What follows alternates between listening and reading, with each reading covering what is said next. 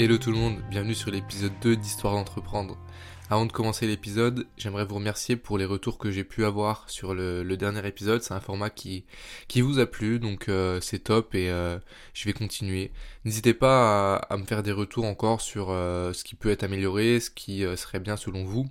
Franchement, voilà, n'hésitez pas, ça peut, ça peut qu'être positif. Aujourd'hui, on va commencer avec l'histoire de Moed Altrad. Moed, il est né à Homs, une ville située au milieu du désert syrien dans les années 50. On ne sait toujours pas vraiment la date exacte à laquelle il est né. Il a passé une grande partie de son enfance dans une famille bédouine nomade, vivant dans des tentes et se déplaçant régulièrement pour suivre les pâturages pour les chèvres de la famille. Loin donc de toute forme de civilisation développée. Revenons un peu plus loin en arrière. L'histoire ne commence malheureusement pas très bien. Sa mère, violée par le chef de la tribu, tombe enceinte une première fois. L'enfant naît du premier viol et elle commence à l'élever. Elle se fait violer une deuxième fois, par le même homme, toujours le chef de la tribu. Et un deuxième enfant voit alors le jour, Moued Altrad. Le père reconnaît cependant uniquement le premier, et il en a la garde avec elle. Le climat est compliqué. Le père, tel un tyran, est très violent, et le garçon finit par mourir sous ses coups. Le deuxième enfant n'est pas reconnu par le père. Celui-ci est alors recueilli par la grand-mère, qui l'élève, et le prend sous son aile. Mais celle-ci refuse qu'il aille à l'école. Elle le dessine à une vie de bédouin et que ce serait un berger plus tard. Moed refuse sa destinée et n'accepte pas la vie toute tracée que lui réserve sa grand-mère. Bien décidé, il marche chaque jour 10 km pour parcourir le désert et rejoindre l'école la plus proche. Il est cependant refusé à la porte de l'école par l'instituteur. Plus malin et plus déterminé, il suit le cours depuis la fenêtre et apprend à lire et à écrire comme ça. L'instituteur, remarquant sa présence et sa détermination, finit par l'accueillir et le laisse assister à son cours il devient un excellent élève.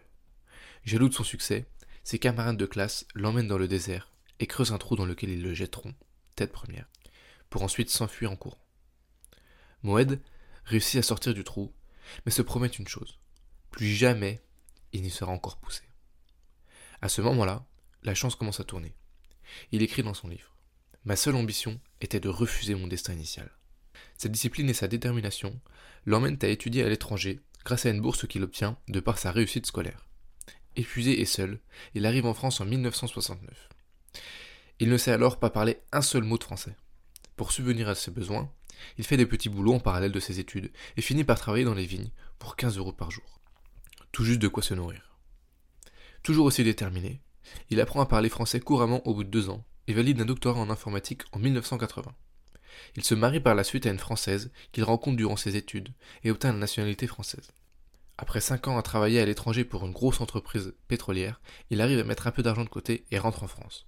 Il entend alors parler d'une petite entreprise, très endettée, à vendre, et décide d'investir toutes ses économies dans celle-ci. Il écrit dans son livre J'étais arabe, bédouin, ingénieur dans les communications, puis dans le pétrole, et je voulais acquérir une entreprise d'échafaudage en dépôt de bilan. Vous comprendrez bien que c'était un peu compliqué de trouver une banque prête à le suivre dans son projet un peu fou. Il n'abandonne pas et décide alors de s'associer. Et les banques finissent par accepter. Il rachète l'entreprise d'échafaudage. La société a rapidement réalisé un profit et s'est étendue jusqu'en Espagne et en Italie. Altrad Group est aujourd'hui un leader mondial de la vente de bétonnières et d'échafaudage. En 2005, il obtient la Légion d'honneur de par sa réussite et son histoire. En 2011, il rachète le club de rugby de Montpellier, qui était en quasi faillite à ce moment-là puis le redresse. On connaît l'histoire par la suite. En 2014, il est élu entrepreneur français de l'année. En 2015, il obtient le prix d'entrepreneur mondial et le président au pouvoir, François Hollande, lui demande de diriger l'agence France Entrepreneur. Aujourd'hui, sa fortune est estimée à 3,3 milliards d'euros et chaque année, il fête son anniversaire le 9 mars, date tirée au sort par ses enfants. Voilà pour l'histoire de Moed Altrad. Je pense qu'il n'y a pas grand chose de plus à rajouter. Je vais donc vous laisser là-dessus et je vous dis à mercredi prochain dans un épisode.